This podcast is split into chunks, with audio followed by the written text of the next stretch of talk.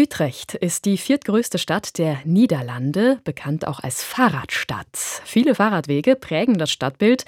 Dort ist es ganz selbstverständlich, dass man mit dem Rad unterwegs ist. Doch nicht nur der Drahtesel, auch Musik spielt in Utrecht eine wichtige Rolle.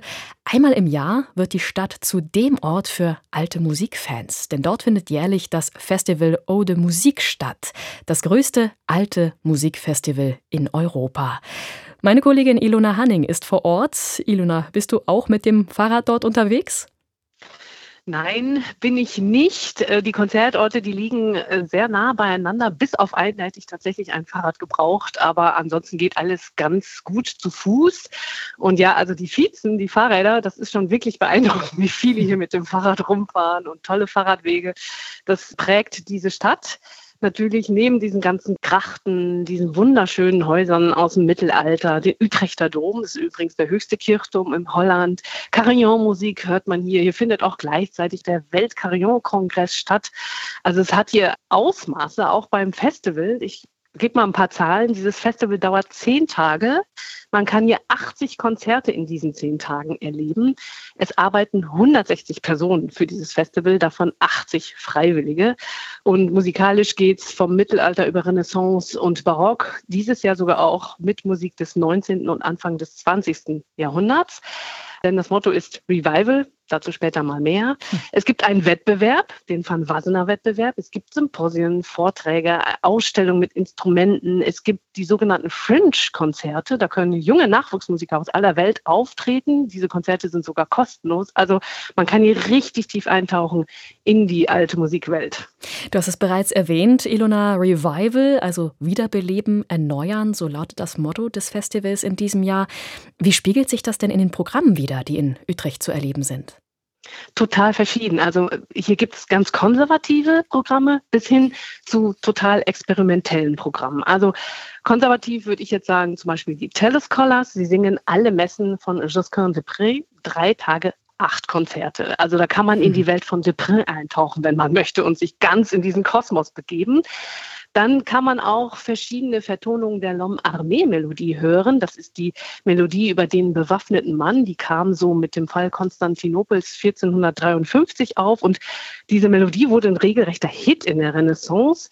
Sie wurde als Cantus Firmus in vielen, vielen Messen verwendet. So an die 30 Messen basieren auf dieser Melodie und hier in Utrecht kann man neun davon beim Festival hören. Dann gibt es noch eine Reihe mit Cembalisten. Auch die haben sich natürlich Gedanken gemacht. Was bedeutet dieses Thema? Thema für Sie, Revival, Wiederbeleben, Erneuern.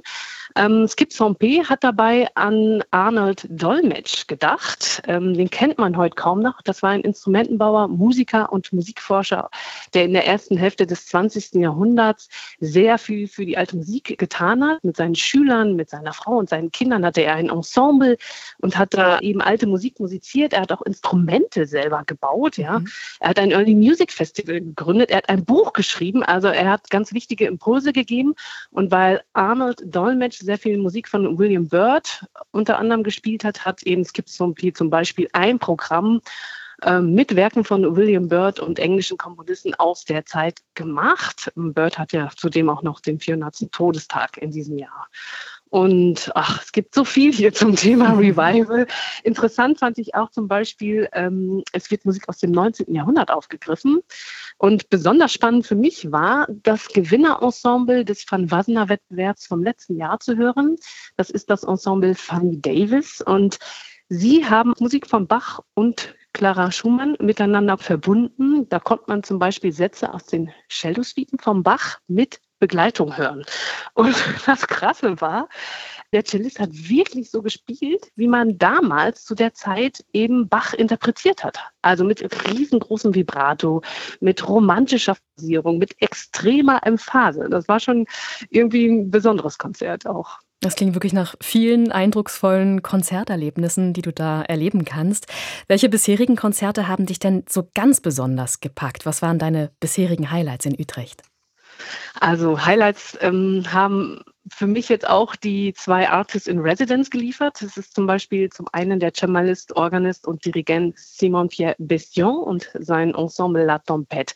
Die haben das Eröffnungskonzert gestaltet und das war, ich kann es nicht anders sagen, es war der Wahnsinn. Also es war äh, wie eine Theaterinszenierung im positiven Sinne. Also er hat das Programm war folgendes. Er hat Musiken zusammengestellt für ein Requiem für Karl, dem fünften König von Spanien. Angereichert mit einer Choreografie, also die Sängerinnen und Sänger, die haben sich öfter im Raum verteilt, rechts und links von der Bühne, im Parkett hinten, rund ums Publikum.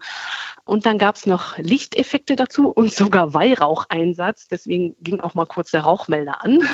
Oh Hat aber die Vorstellung nicht weiter gestört.